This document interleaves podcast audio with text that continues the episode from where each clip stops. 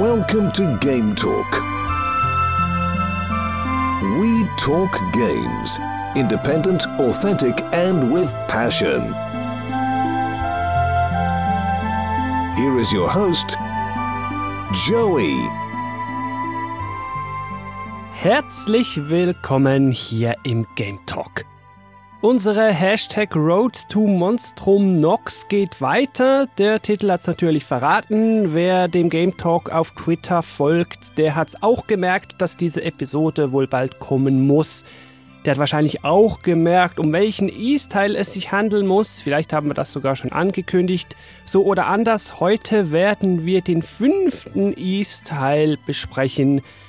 Is 5 Kefin, Lost Kingdom of Sand oder Lost City of Sand, je nachdem, welcher Übersetzung man jetzt glauben mag. Und mit Übersetzung dann gleich schon das erste Spezielle an diesem Titel, aber kurz will ich selbstverständlich noch meinen werten Gast hier vorstellen. Du müsstest ihn schon kennen. Hallo Marc. Hallo Joey, schön, dass ich wieder dabei sein darf. Du bist selbstverständlich vom Echokraut Podcast, ein deutschsprachiger Rollenspiel-Podcast, der auch gerne mal Is und auch sonst vor allen Dingen Neon Falcon Spiele bespricht und JRPGs etc. und deshalb hier einmal mehr natürlich die perfekte Besetzung, um mit mir hier über den fünften Is-Teil zu plaudern. Das ist korrekt. Ja, ich hab's schon so halb angedeutet, ja, je nachdem, welcher Übersetzung man glauben mag. Jetzt fragt man sich, was redet der da? Steht doch auf der Box, wie das Spiel heißt. Ja, hier ein bisschen schwieriger. Nee, der fünfte Teil ist schon eine Ecke alt und kam 95 in Japan für das SNES. Und halt eben auch nur das. Also es gibt von dem Spiel keinen Release außerhalb Japans und entsprechend halt auch keine, ich sage jetzt mal, offizielle Übersetzung. Was es einzig gibt, ist ein PS2 Remake, aber auch nur in Japan, soviel ich weiß. Der Titel kam dann 2006. Über den wollen wir aber heute nicht reden. Nein, wir zwei haben das Original gespielt das von Neon Falcon programmiert und gepublished wurde. Ja, Marc, wir haben aber keine Kosten und Mühen gescheut, dieses 95 in Japan für das SNES erschienene Spiel zu spielen für euch da draußen, weil wir natürlich keine Lücke reißen wollen in die Road to Monstrum Nox.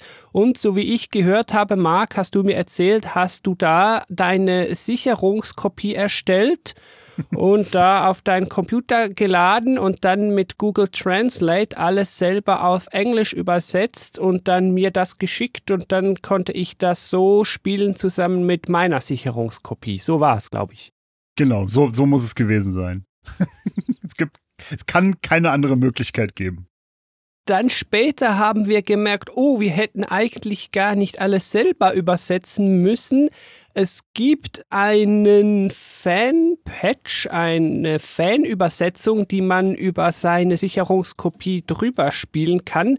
Da hat nämlich Aeon Genesis 2013 einen entsprechenden Patch oder ROM-Hack heißt das dann am Ende veröffentlicht, mit dem man dann sein japanisches Spiel doch noch auf Englisch spielen kann. Und das ist natürlich empfehlenswert, weil sonst hat man von allem keine Ahnung. Vielleicht darf ich entsprechend hier vorausschicken, wir beantworten ja immer die Frage, ja, wie heute spielbar. Ähm, schwierig, googelt mal. Und dabei, glaube ich, mag wollen wir es dann jetzt hier schon belasten, was das Release-Kapitel betrifft. Vielleicht hier kurz die Frage, meinst du, das wäre mal noch ein Kandidat für ein offizielles Remake? Neon Falcon macht sowas ja gerne. Absolut. Das kann ich mir super vorstellen. Das könnte man, da kommen wir später dann natürlich zu. Das hat so ein paar Gameplay-Eigenheiten, wo man nochmal so ein bisschen drüber gehen müsste. Aber da könnte man ein richtig schönes Remake draus machen. Dann auch entweder, beziehungsweise ich meine, es gibt ja schon ein Remake, das könnte man vielleicht auch einfach das übersetzen und das veröffentlichen. Das mhm. hat ja schon die Napishtim Fergana Engine Das wäre natürlich mit noch weniger Aufwand und Kosten, glaube ich, für Falcom verbunden. Das würde ich mir auch wirklich gerne mal angucken. Hat man natürlich dasselbe Problem wie bei, wie bei dieser Version. Stimmt, ja, da hast du recht. Ja, man kann sagen, man versteht, dass das auf der Prioritätsliste nicht so weit oben war, weil es gibt ja einen offiziellen Canon Release, das ist ja genau der. Das Spiel kam ja von Neon Falcom selber. Also sie mussten da nichts korrigieren, was irgendwelche andere Entwickler mal in Lizenzarbeit früher gemacht haben. Aber reif wäre es schon, ne? weil SNES e in der Ursprungsversion, ja, sieht halt eben aus wie so ein SNES-RPG, ja, so Grafikstil Final Fantasy VI lässt grüßen, ne? Ist zwar gut gealtert, geht, aber wirklich modern natürlich bei weitem nicht mehr klar. Ja, es ist auch noch ein bisschen detailarmer, finde ich. Also jetzt sowas wie Final Fantasy VI oder Terranigma, was ja jetzt auch so stilistisch, also vom Gameplay her so eigentlich ganz gut passt, die wischen den Boden auf mit dem Spiel. Ja, also gut. Das, da, da kann sich das, da kann sich das nicht mit messen. Ja, ja. Das Spiel soll ja auch ein Flop gewesen sein. Vielleicht nicht so sehr gameplay-technisch wie finanziell. Entsprechend ging es dann auch eine Weile, bis i6 dann kam. Die mussten sich erstmal von erholen. Da kommen wir vielleicht dann noch kurz zu. Auch das würde ja Chancen ermöglichen für Neon Falcon hier mit einem neuen, überarbeiteten Canon-Teil ein paar Dinge zu korrigieren. Aber jetzt haben wir über den komplizierten Release gesprochen. Vielleicht ist hier interessanter, ja gut, Is 5, worum geht's denn da? Wir werden wahrscheinlich wieder Adol spielen, ja, richtig ist es. Aber was passiert denn da? Was bitteschön ist denn diese Lost City of Sand, die verlorene Stadt aus Sand? So müsste man es wahrscheinlich übersetzen, wobei die falsch wäre. Ja, Marc, was tun wir da?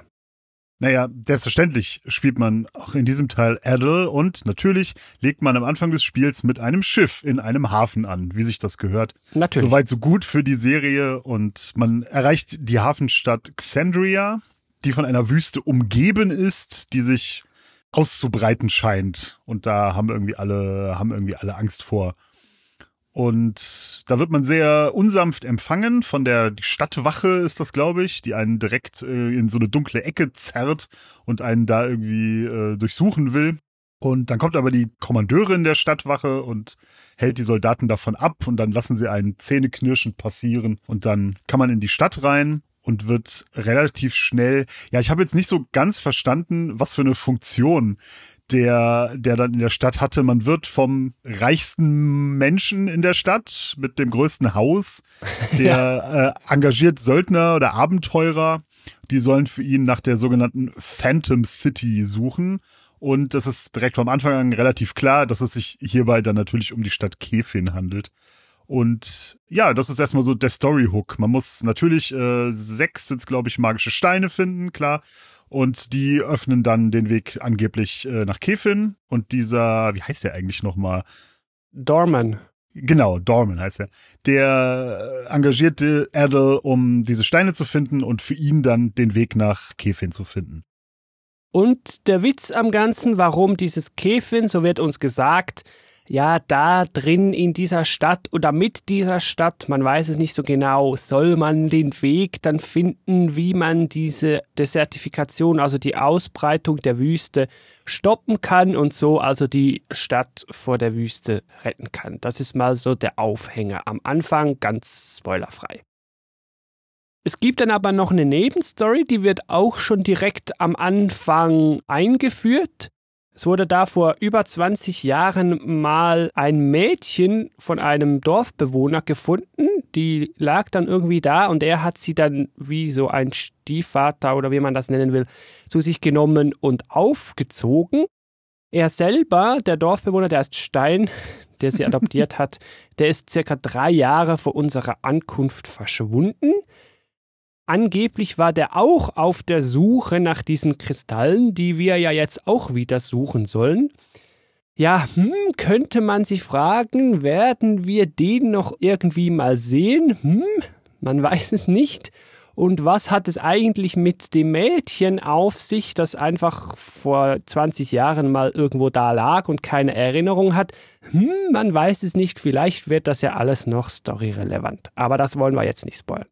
Also, kurz der Aufhänger. Wir wollen der Stadt helfen, wollen diese Phantom City, diese verlorene Stadt finden und am besten auch noch gleich den verschollenen Vater, weil dann hätte die junge Frau nämlich Freude.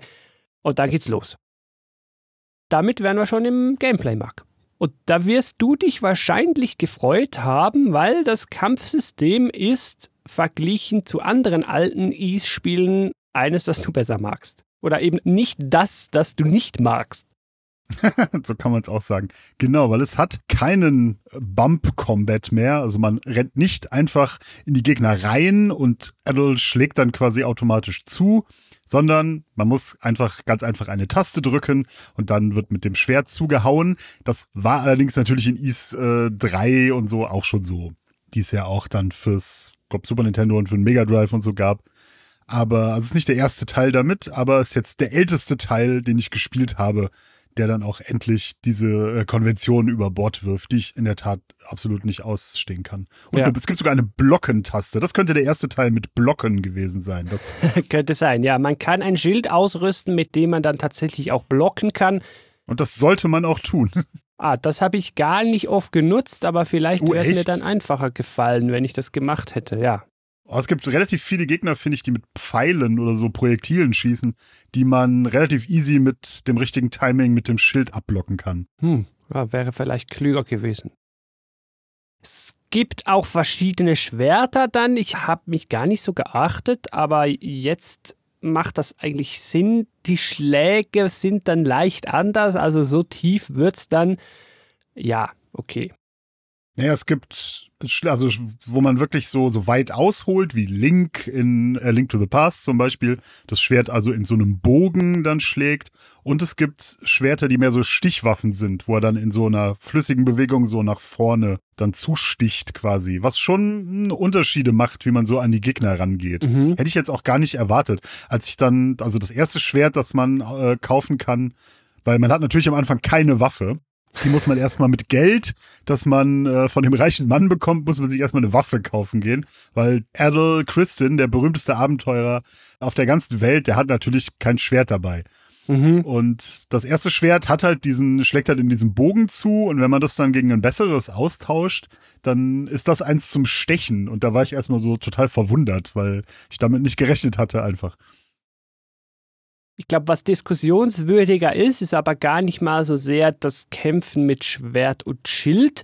Ich glaube, wo wir eher drüber reden müssten, ist das Magieelement. Wir ja. haben ja seit ungefähr dem zweiten Teil von Is 1 Magie. Funktioniert immer mal wieder ein bisschen anders. Hier haben sie sich was extra kompliziertes überlegt. Und zwar ist das hier so, ich will es ganz kurz zusammenfassen. Man findet in der Welt verschiedene Elementsteine. Da gibt es so das klassische Feuer, Eis oder Wasser, weiß ich gar nicht, ob das das gleiche ist. Wind, Erde, Licht und Dunkelheit, so irgendwie. Ja. Und jetzt kann man immer drei von diesen Steinen zu einem Zauber zusammen mixen. Also man kann einem Typen so drei Steine geben und je nach Elementkombination kommt da ein anderer Zauber raus. Natürlich hat man keine Ahnung, was der Zauber dann kann, den man sich da gerade eintauscht. Ja, weil die alle so fast schon Shin Megami Tensei mäßige Fantasienamen haben, wo man Natürlich. absolut keine Ahnung hat, was das bedeuten soll. Ja, ja. Genau, zu einem Alchemisten muss man mit denen gehen, weil es ist ja eigentlich ist es gar keine Magie, es ist ja Alchemie. Oh ja. Was ja auch ein Wissen ist, das aus Kefin stammt. Ja, und weil das Ganze dann noch nicht kompliziert genug ist, muss man dann diesen Zauberstein, den man zurückbekommt vom Alchemisten, nehmen und in sein Schwert einsetzen. Die bekommt man dann zum Glück immer wieder zurück, wenn man das alte Schwert dann ablegt oder verkauft oder so. Die gehen zum Glück nicht verloren. Und so kann man bis zu drei Zauber mit sich führen und so quasi ausrüsten. Und die Zauber, die kann man dann unterwegs mit der Schultertaste on the fly durchwechseln. Das ist eigentlich ganz gut gemacht. Man hat auch eine Mana-Reserve, soweit auch so bekannt, was man jetzt aber, warum auch immer, zusätzlich noch tun muss. Man muss nicht nur genügend Mana haben, nein, man muss auch so eine Adrenalin-Zauber-Mana 2 irgendwas leisten auf 100 aufladen, indem man schnell die andere Schultertaste drückt oder sie gedrückt hält und erst wenn die dann oben ist, kann man den Zauber aktivieren. Also da bin ich jetzt auch nicht ganz schlau draus geworden, weshalb sie da noch eine Zusatzstufe eingebaut haben. Wie fandest du das, Marc? Ich finde dieses Magiesystem völlig faszinierend, weil einfach alles davon ist fürchterlich. Also erstmal, wie man diese Steine findet, weil so manche sind doch einfach in einem Dungeon, in einer Kiste oder so, soweit so gut. Aber ganz viele davon findest du so auch völlig random. Du läufst einfach irgendwo lang und bleibst an so einer Statue hängen, läufst quasi gegen die Statue und da findet Adel dann einen von diesen Steinen ohne dass du irgendwas drücken musst oder so. Das ist super komisch. Ja. Also ohne Guide findest du nie im Leben alle. Nee, ich habe fast alle auch völlig durch Zufall gefunden. Und dann, genau, muss man zu so einem Alchemisten gehen und dann musst du halt einfach, also wenn du keinen Guide hast, musst du halt einfach ausprobieren. Du musst jede mögliche Kombination, die er dir da vorschlägt, musst du halt ausprobieren, weil, wie gesagt, die haben halt, die habe ich mir jetzt leider nicht notiert, die haben irgendwelche völlig crazy Namen, die dir halt nichts sagen dann musst du halt gucken, was der, äh, was der Zauber macht. Und erstmal ist das total blöd, weil du verbrauchst, du musst eigentlich speichern, musst dann den Zauber machen, musst dann gucken, ob der Zauber gut ist oder nicht. Und wenn der scheiße ist, musst du eigentlich nochmal laden und eine andere Kombination ausprobieren. Ja. Oder man guckt halt einfach in einen Guide, was die besten Zauber sind und was für Kristalle man da braucht, so wie jeder normale Mensch wahrscheinlich. So habe ich es dann auch gemacht, ja. Ja, natürlich, weil das ist doch auch, ich glaube, sowas hat auch, glaube ich, damals schon keinen Spaß gemacht, dann Ja. rauszufinden, welches die guten Zauber sind. Und dann hast du deine ganzen Magiekristalle dafür verbraucht und ach nee. Was ich dann aber auch komisch oder absurd fand obendrauf, wenn man nämlich in den Guide guckt, sieht man, es gibt nur etwa drei Zauber, die überhaupt empfohlen werden und dann gibt es noch so drei, vier, die so als okay bewertet werden und dann so Ja. ein paar, die sogar als schlecht bewertet werden, die eigentlich Ressourcenverschwendung sind. Und das sind die meisten. Also die, ein Großteil der Zauber ist laut den Guides quasi unbrauchbar. Ja. Das heißt, du hast ein super variables Zaubersystem. Mathematisch geht's nicht so ganz auf. Also es gibt nicht so viele Zauber, wie mathematisch Kombinationen möglich wären aus den sechs Elementen und jeweils drei Steine. So viele sind's da nicht, aber es gibt einige. Aber wenn du davon dann am Ende eigentlich nur drei brauchen kannst, dann ist es alles wieder irgendwie unnötig. Und wenn wir jetzt noch uns dran erinnern, das haben wir gar noch nie gesagt, dass man in den meisten Bosskämpfen gar keine Zauber anwenden kann, da wo man sie vielleicht am liebsten brauchen würde, ja, dann wird das Zaubersystem halt einfach noch unnötiger. Auch das ist total seltsam, aber selbst wenn man in den Bosskämpfen zaubern könnte, hätte ich es, glaube ich, trotzdem nicht gemacht, weil es ist halt auch einfach völlig unbrauchbar, weil man die Taste einfach so lange halten muss und das Aufladen von dieser zusätzlichen Leiste dauert ja teilweise zehn Sekunden oder Ja, so. ja. Und dann dauert das Ausführen von, ich glaube, mindestens zweien von den drei brauchbaren Zaubern, dauert auch fünf Sekunden oder so. Das dauert ewig. Ja. Und in der Zeit kannst du Erdl auch nicht bewegen. Der steht dann da und zaubert quasi und bis dahin ist der Gegner schon längst woanders. Ja, dann und deswegen, nicht. also das Magiesystem ist einfach, ist einfach völliger Unsinn und einfach völlig unbrauchbar.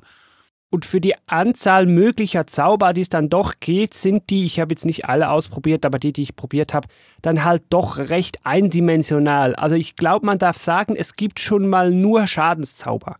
Also es gibt keine Heilzauber, es gibt keine, meine ich, Statuseffektzauber oder so. Die Kategorien fallen schon mal weg. Beim Zauber geht es eigentlich nur drum, wie macht der Schaden und vielleicht, bin ich mir nicht mal sicher, kann sein, ist das Element noch relevant. Also fliegt da die Feuerkugel geradeaus? Ist das eine Feuerkugel, die ein bisschen breiter ist und geradeaus fliegt? Oder ist das so ein AOE-Zauber? Die gibt's dann auch, die viel Mana kosten, aber dann dafür Noch quasi länger jeden, ja, ja, noch länger dauern und aber dann immerhin jeden Gegner auf dem Screen treffen. Und das war's dann. Da gibt's es halt die Sachen, die ich jetzt gesagt habe, noch in verschiedenen Geschmacksrichtungen, aber es ist mehr oder weniger das. Und all das führt halt dazu, dass ich eigentlich so gut wie nie gezaubert habe.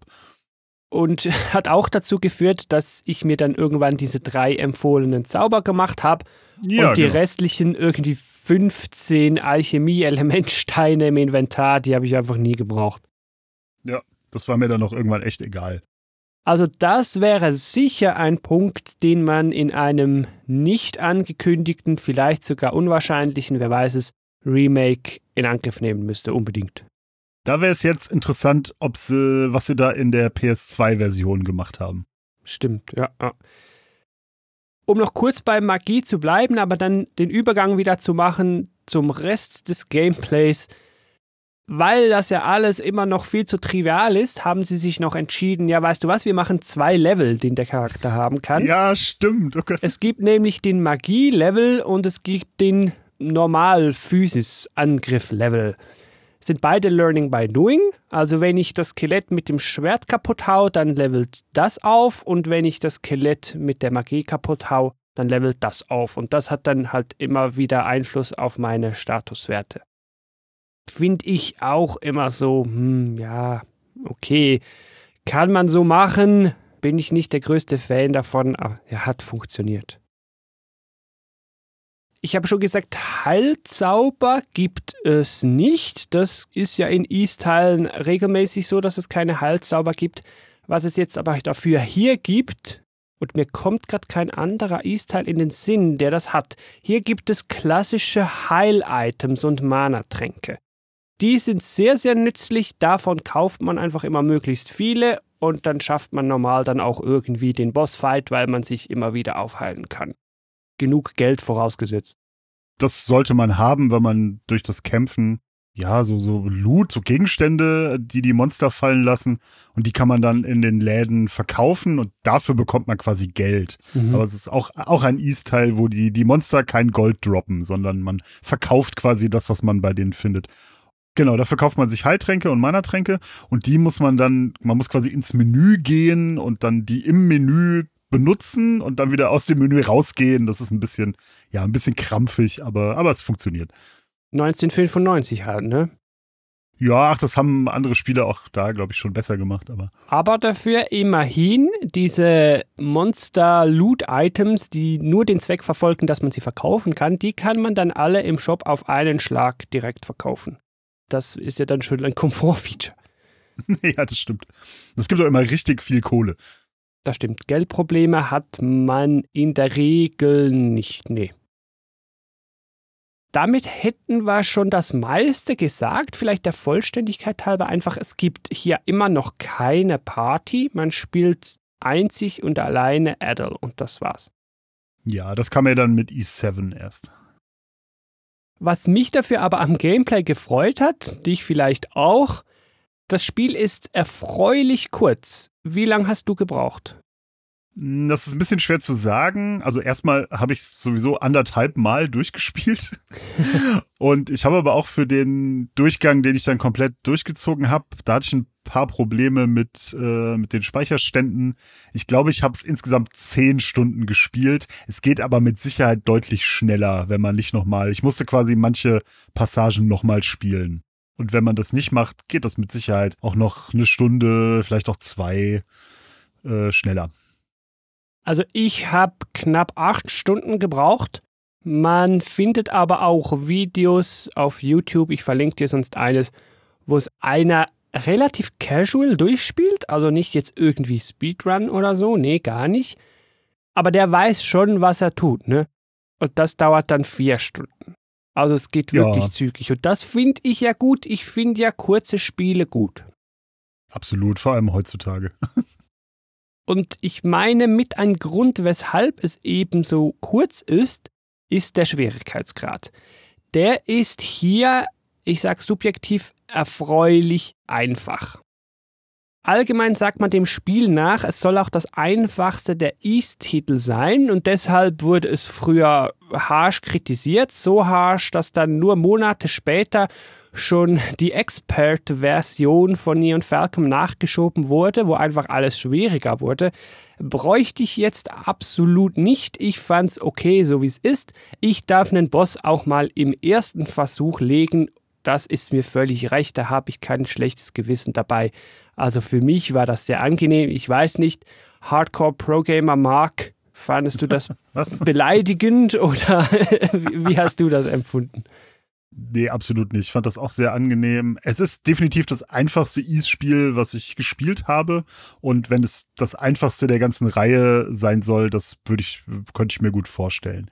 Und ja, gerade in den Bossen fällt das total auf. Ich glaube, ich habe nie einen Boss äh, nochmal gemacht. Also ich bin so von normalen Gegnern mal umgehauen worden, gerade am Anfang.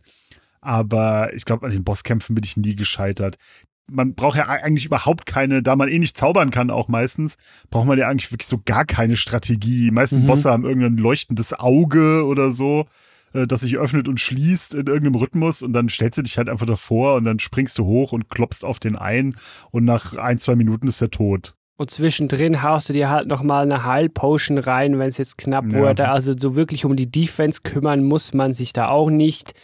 Das geht schon, ja. Ja, aber ich will jetzt auch, bevor hier der Eindruck entsteht, dass, also wir haben jetzt, naja, was heißt uns beschwert oder so. Wir haben jetzt schon an, an vielen Sachen, gerade am, am Kampfsystem, kein gutes Haar gelassen. Ich fand's aber eigentlich voll okay. Also es ist halt ein Super Nintendo Action RPG und spielt sich sehr flott weg. Also mhm. das hat mir schon, das hat mir schon gut gefallen. Also über all das, was wir jetzt quasi nicht gesprochen haben im Gameplay, das war gut. Ja, rumlaufen und Gegner äh, verkloppen, das macht Spaß. Alles sehr flüssig.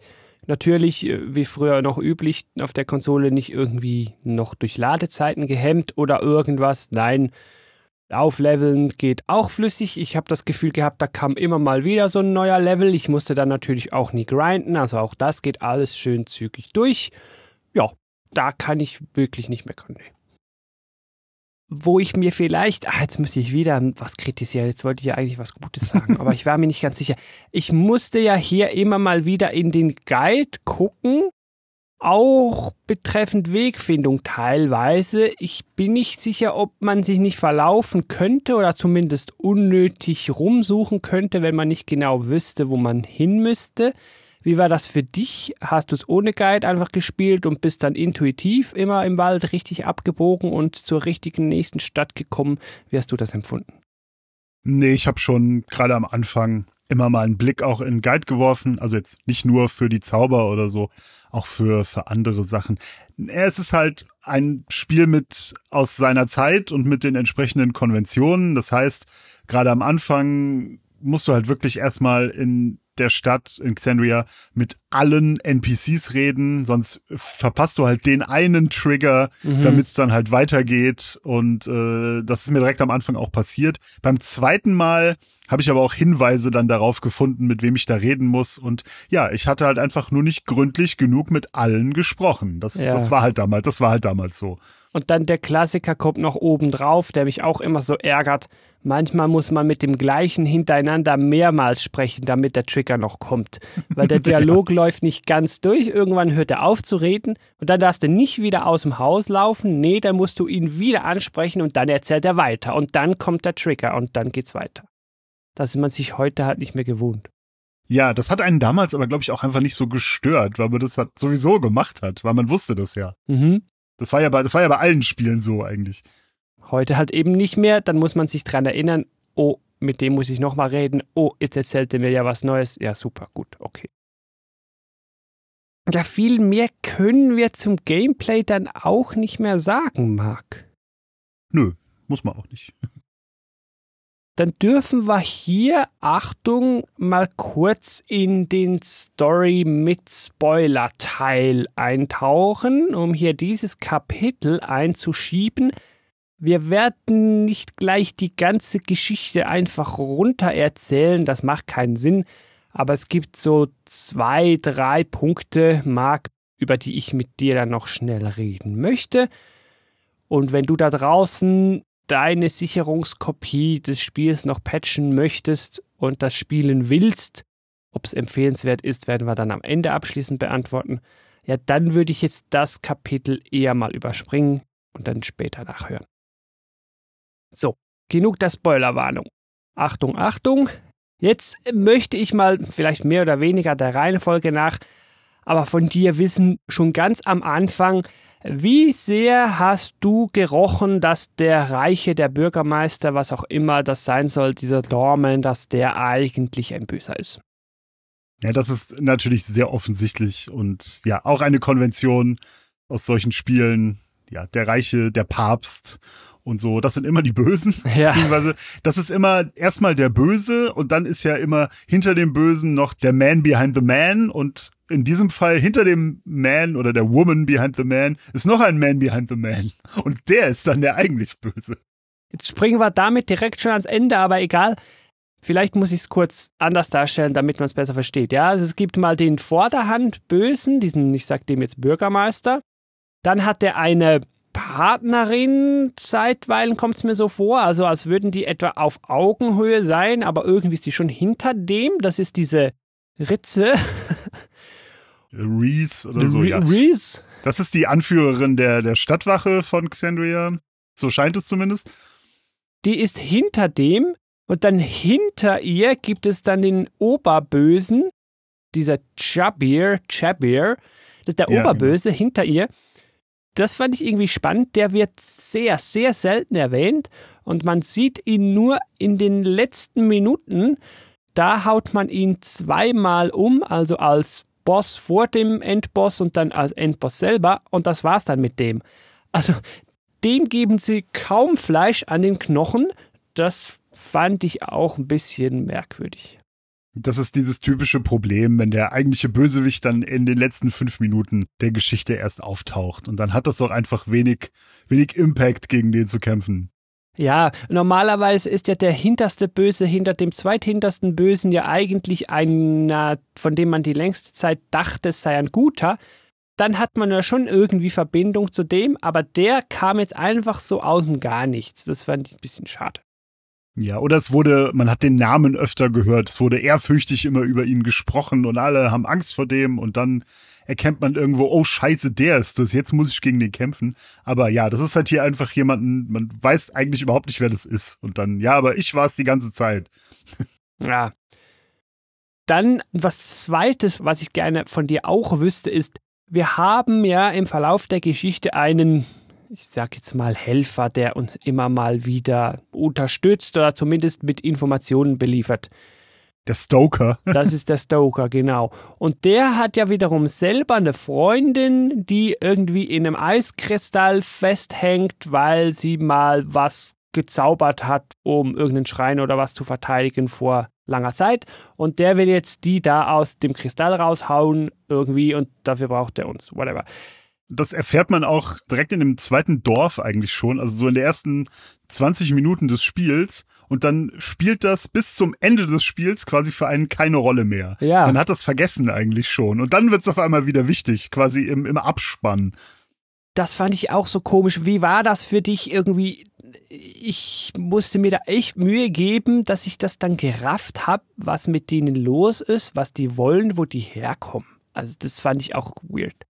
Ja, das Problem ist, es, es ist dann am Ende wird's dann noch so eine Zeitreisegeschichte. Ja. Und natürlich mit diesem typischen Paradoxon, das keinen Sinn macht. Also der Stoker gibt einem ja so einen Ring am Anfang des Spiels. Ja. Und dann, der Ring ist am Ende super wichtig, weil mit dem Ring kann man den Plan von, äh, der macht irgendwas mit diesen Steinen, die dann auch für, mit diesem äh, Stein der Weisen, der da in Kefin ist.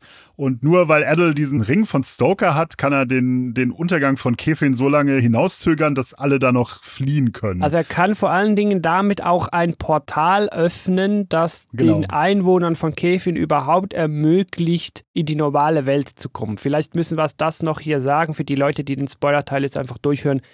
Kefin ist quasi so eine fliegende Insel, aber in einer wahrscheinlich Parallelwelt. Also da kann man mit Portalen hin und her beamen. Das ist ein bisschen so wie Is quasi.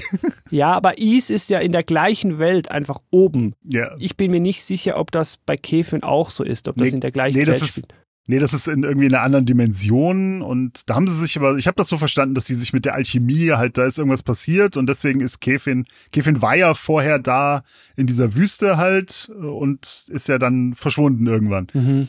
Weil da irgendwas äh, schiefgelaufen ist. Und deswegen ist Kefin jetzt in dieser Parallelwelt, wo ja irgendwie auch die Zeit nicht vergeht. Die Leute leben da ja alle schon und in der Echtzeit ist das Jahrhunderte oder Jahre her. Aber ja, das war eine Zeitreisegeschichte, die sie da in den letzten drei Minuten noch einführen Ja. wollten. Also ich habe mir da einfach nur auf die Stirn gehämmert und dachte, nein, was macht ihr jetzt hier am Ende noch für eine Kiste auf? Ja, vor allem, sie machen ja dieses blöde Paradoxon, weil ja, genau, Stoker gibt einem diesen Ring und dann hat Adol diesen Ring und dieser Ring ist super wichtig. Und mit diesem Ring reist er am Ende des Spiels im Abspann quasi dann durch die Zeit in diese vor 500 Jahren oder so. Und dort trifft er auf Stoker und da gibt Adol Stoker in der Vergangenheit den Ring, damit Stoker dann Adol wieder den Ring geben kann. Aber das macht ja gar keinen Sinn. Irgendwo kann es nicht gehen, ja, Huhn oder das Ei. Irgendwo fehlt der Anfang, ja. Und das ist auch völlig unnötig, ja, was, ja, das, das fand ich total blöd. Ja, also die Kiste hätten sie echt nicht, also wirklich in den letzten Minuten haben sie die noch aufgemacht. Das hätten sie nicht tun müssen von mir aus. Bis dahin war ja alles in Ordnung. Also sie machen dann, das ist wieder zu viel, finde ich, ins Ende gepackt. Das macht Nian Fackham aber öfter, gerade ja. in den Ease-Spielen auch, aber nicht nur dass dann äh, das eine ganze Zeit lang so vor sich hin plätschert. Klassischerweise sind Nian Falcom Spiele ja auch gerne mal ein bisschen zu lang. Dann muss aber am Ende muss noch ganz viel passieren und dann wird so ganz viel noch in die letzten zehn Minuten gestopft und das ist hier halt auch wieder so. Mhm. Und der ganze Rest ist aber okay. Dass dann ja rauskommt, dass äh, Kefin halt, dass ja, dass sie eigentlich da Krieg irgendwie geführt haben mit ihrer Alchemie und dass es natürlich kein so ein äh, Schlaraffenland, so ein Atlantis gewesen ist, sondern dass das eigentlich die Bösen sind und dass sie die Leute da, um ihr, ihr Leben in dieser Zwischenwelt aufrecht zu erhalten, die Leute da irgendwie in so einer Glocke opfern ja. und denen die Energie entziehen, um damit halt äh, da bleiben zu können. Und das stoppen wir dann natürlich und äh, dann bricht das alles zusammen und dann hilft Adel halt den Leuten da noch zu fliehen und wir erfahren natürlich, dass dieses Mädchen, wie hieß sie, Niena, ja. die ist natürlich auch aus Kefin und deswegen ist sie da in der anderen Zeit irgendwie ohne Erinnerungen aufgewacht und ja, das passiert alles in den letzten 20 Minuten oder so vom ja, Spiel. Ja, ja. Ja, die wurde mal in die, ich sage jetzt mal, echte Welt geschickt, um da was rauszufinden über Alchemie irgendwie und da ging was schief, dann hat sie ihr Gedächtnis verloren und da wurde sie da natürlich aufgezogen. Und ja, ihr Ziehvater, der verschollen ist in der echten Welt, ja, wo könnte es anders sein? Der hat es natürlich nach Kefin geschafft, aber eben nur dahin und nicht wieder zurück. Deshalb war er dann in unserer Welt verschollen und wir treffen ihn erst dann in Kefin wieder und da ist er so quasi der Rebellionsführer gegen dieses Opferritual, wenn man so will. Ich habe mich noch gefragt, so, jetzt einfach mal laut gedacht, wie viel haben wir denn da eigentlich geholfen? Mal angenommen, die müssten da einfach alle, ich weiß nicht, 50 Jahre mal drei Menschen opfern und dafür können sie wieder 50 Jahre in ihrem fliegenden Magieparadies wohnen. Und wir kommen jetzt einfach und sagen, ja, nee, wir wollen das nicht, wie ihr hier lebt in der anderen Dimension. Ihr müsst das nach unseren Wertvorstellungen machen und deshalb sorgen wir jetzt dafür, dass hier eure Welt mal untergeht und ihr alle aufgelöst werdet. Und die, die mir passen, die dürfen mit meinem Portal wieder in meine Welt zurückkommen. Das können wir gerade noch so knapp einrichten, okay. Aber der Rest, der wird jetzt hier ausradiert. Die sterben, wenn sich die Stadt irgendwie auflöst, ja. Ja.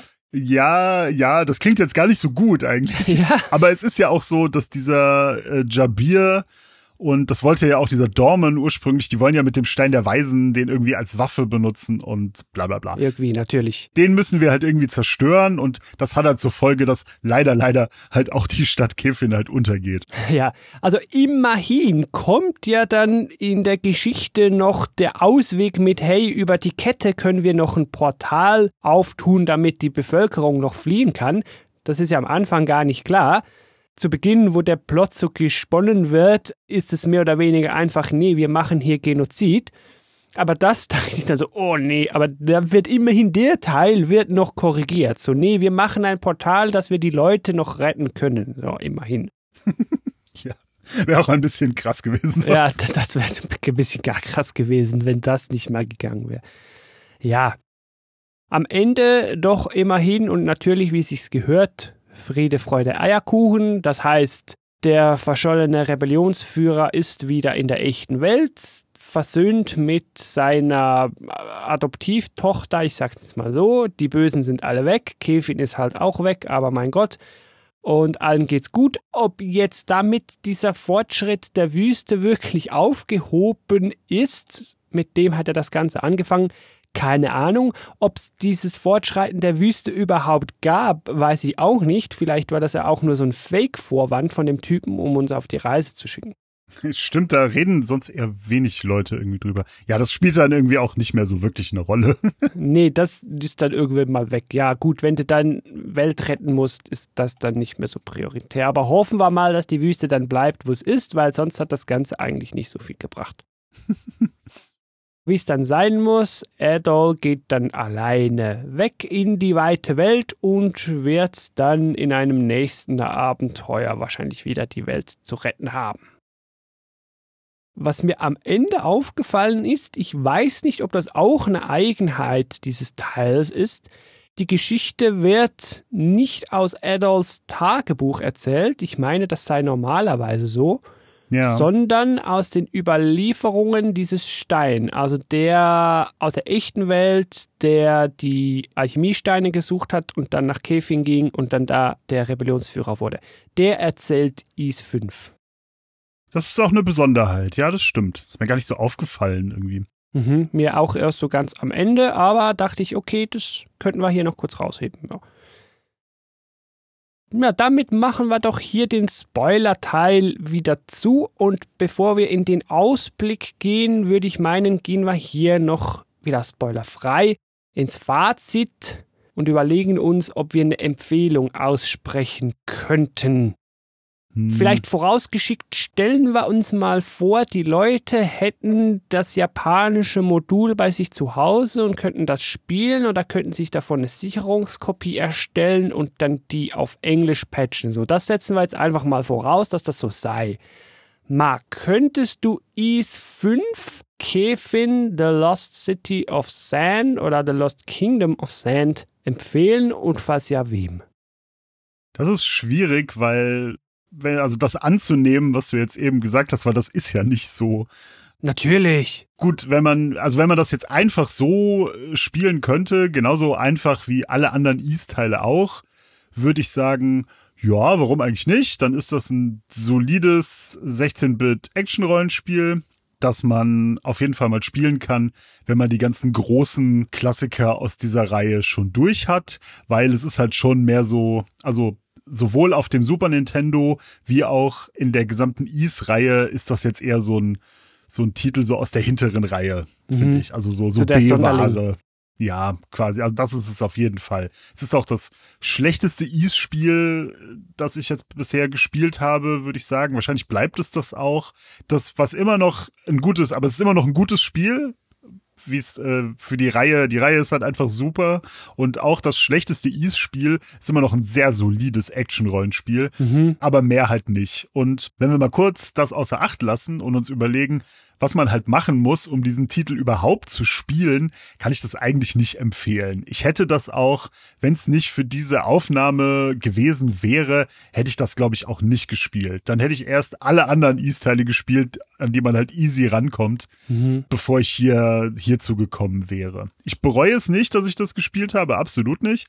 Aber ja, wirklich empfehlen kann ich das eigentlich nicht. Und wenn dann überhaupt, dann nur an große Fans der Reihe die halt wirklich alle Teile gespielt haben wollen. Dann kann man das machen und dann kann man das auch heute noch gut spielen. Aber ansonsten spielt lieber einen der anderen leichter zu bekommenden und deutlich besseren Teile der Reihe. Ich kann mich dir da anschließen. Ich würde es wohl nicht mal Action-RPG-Fans empfehlen, sondern wohl nur Ease-Fans. Und denen würde ich es nicht mal nur empfehlen. Bei denen würde ich sogar sagen, ja, weil das so ein auf seine Art herausstechender Teil aus der Reihe ist, müsstest du dir den als Ease-Fan schon mal anschauen, weil es halt eben ein Sonderling ist. Und er ist ja recht kurz und knackig, da bist du dann auch bald durch, wenn du dann mal begonnen hast, das spielen zu können. So es klingt jetzt wieder so ernüchternd, aber wirklich schlecht reden kann ich über das Spiel nicht. Ja, die Story ist etwas vorhersehbar, aber das ist sie in vielen anderen Spielen auch. Ja, am Schluss wird sie noch ein bisschen unnötig kompliziert, aber das wird sie, glaube ich, in jedem JRPG sonst auch ist halt einfach so, aber es ist an und für sich wirklich solide. Ich kann nicht viel Schlechtes drüber sagen. Und auch wenn man sagen will, ja, das Magiesystem ist für die Katz, ja, dann ist das für die Katz, aber das Spiel macht's nicht schlecht deswegen. Es war einfach Ressourcenverschwendung im Entwicklerhaus dazumals, aber das Spiel wird nicht viel schlechter deswegen. Nee, es ist ja auch absolut kein schlechtes Spiel, absolut nicht. Zu, zu keiner Zeit. Was ich mich jetzt noch gefragt habe, wenn man einfach nur etwas seine Sonderbarkeit erfahren will, wenn man es schon kaum kaufen kann, wenn es ein bisschen schwierig ist zu spielen, ja, empfehlen wir dann vielleicht nicht besser einfach ein Let's Play, das man gucken kann und dann hat der Ease-Fan das auch gesehen und kann das abhaken und dann ist auch gut? Vor allem, wenn du sagst, dass es da wirklich Videos gibt, wo das jemand in vier Stunden durchspielt, dann hat man, glaube ich, die Experience da irgendwie auch. Man verpasst halt jetzt wirklich nicht so viel, wenn man das nicht selber spielt. Also wenn du da draußen in die Kategorie fällst, ja, ich bin ein bisschen Ease-Fan, aber so sehr doch nicht, aber Video würde ich mir jetzt anschauen, dann hau ich dir doch so eins in die Show Notes. Die sollte ich an der Stelle sowieso schon längst mal sagen. Das ist gametalk.fm slash is5kefin. 5 natürlich mit V geschrieben und Kefin mit F. Also nicht Kevin. Nicht der alte Kevin. Ja, und jetzt müssen wir natürlich hier auf unserer Road to Monstrum Nox den Blick wieder heben Richtung Horizont. Wo geht Adolfs nächste Reise hin? Geht natürlich weiter mit dem East-Teil, mit dem absolut besten, weil lustigsten Titel. Denn das nächste Spiel ist East 6, The Ark of Napishtim, was einfach ein, so ein herrliches, so eine herrliche Wortschöpfung einfach ist, die natürlich nichts bedeutet, aber es klingt halt einfach so gut. Napishtim. Ja, die Ark of Napishtim kam dann aber erst acht Jahre später. Hier werden wir dann eine neue Engine erleben. Für Road to Monstrum Nox Hörerinnen wird die Engine nicht neu sein, weil dann, oh, jetzt will ich nicht zu fest die Chronologie Verwirrungen wieder hochkommen lassen, aber wir haben schon mehrere solche gespielt mit der Engine, die vorher spielen, aber nachher kamen, ne? Hier wird es ja. dann zum ersten Mal gekommen sein. Stimmt, das, das ist jetzt das Spiel mit dieser Engine, das wir als letztes besprechen. Es ist aber das Spiel, was diese Engine eingeführt hat. Richtig, also genau verkehrt. Ja, natürlich. Ja.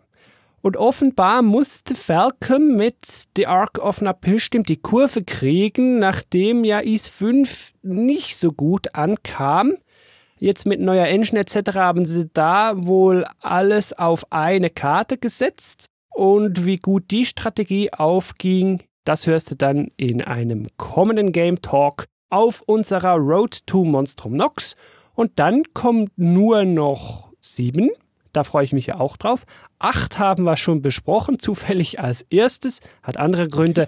Und dann allenfalls der jüngste, aktuellste, neueste, neun. Dann wären wir dann bei Monstrum Nox. Und damit, lieber Marc, dürfen wir uns hier verabschieden. Ich danke dir, dass du dir die Zeit genommen hast, hier aus Japan eine Kopie zu importieren, die du dir dann nachher auf deinen PC rüberdampen und übersetzen konntest. Ich finde es ja wirklich löblich, dass du solche Wege gehst, hier nur für eine Game Talk-Episode. Keine Kosten und Mühen gescheut. Absolut nicht, nee, absolut nicht. Ich danke dir. Natürlich danke ich auch dir da draußen am Empfangsgerät fürs Zuhören. Es würde mich natürlich freuen, wenn du beim nächsten Game Talk auch wieder reinhören wirst.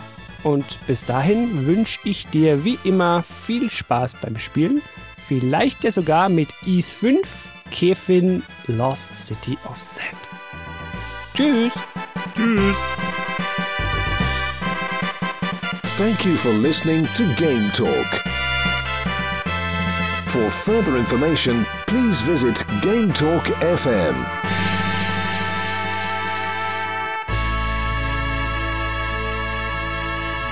Till next time.